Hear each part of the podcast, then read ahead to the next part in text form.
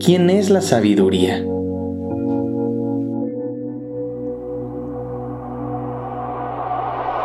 Cuando leemos el capítulo 8 de Proverbios, podemos imaginarnos a la sabiduría como una persona.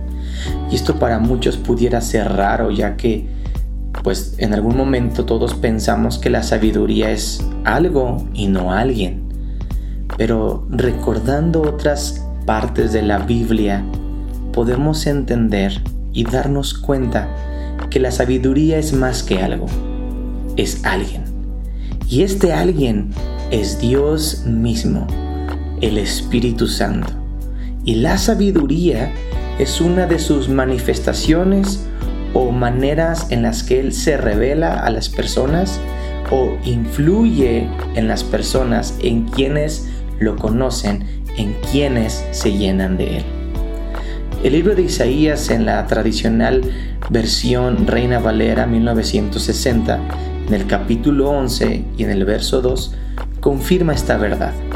Dice, y reposará sobre él el Espíritu del Señor, es decir, el Espíritu Santo, y luego especifica cómo es este, cómo se revela, cómo se manifiesta, cómo se aplica, cómo se puede ver. Espíritu de sabiduría y de inteligencia, espíritu de consejo y de poder, espíritu de conocimiento y de temor del Señor. Entonces podemos ver que el espíritu de sabiduría es el Espíritu Santo. Cuando vemos entonces ahora el capítulo 8 y vemos y entendemos que la sabiduría no es algo sino alguien, entonces cobra mucho sentido y sabor leer este gran capítulo de este gran libro llamado Proverbios. Pues podemos imaginarnos y ver a Dios mismo diciéndonos, hey, acérquense a mí porque quiero hacerlos sabios, quiero que les vaya bien, quiero que me conozcan quiero que les vaya bien en esta vida. Podemos ver que el Espíritu Santo, el Espíritu de sabiduría está en todos lados. Dios está en todos lados buscando y esperando ser encontrado por nosotros. Vemos en los primeros versículos que Él está en las encrucijadas es decir, en los problemas.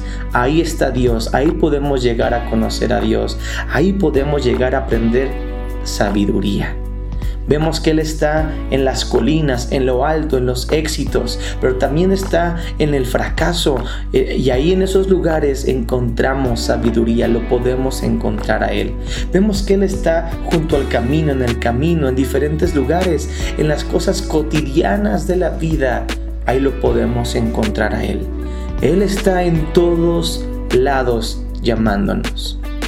Cada vez que leemos, meditamos y nos exponemos a la palabra de Dios, la Biblia, es Dios, el Espíritu Santo, el Espíritu de sabiduría, llamándonos y deseando ser encontrado y descubierto, porque es necesaria, escucha, la sabiduría, el Espíritu Santo, para entender la palabra de Dios, para descubrir en ella a Jesús, quien es la misma palabra según lo que entendemos en las varias porciones de la Biblia como en Juan capítulo 1.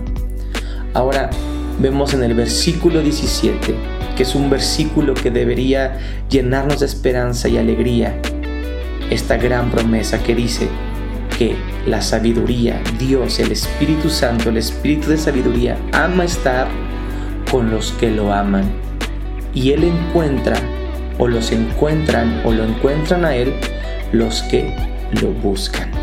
Esta es una gran promesa.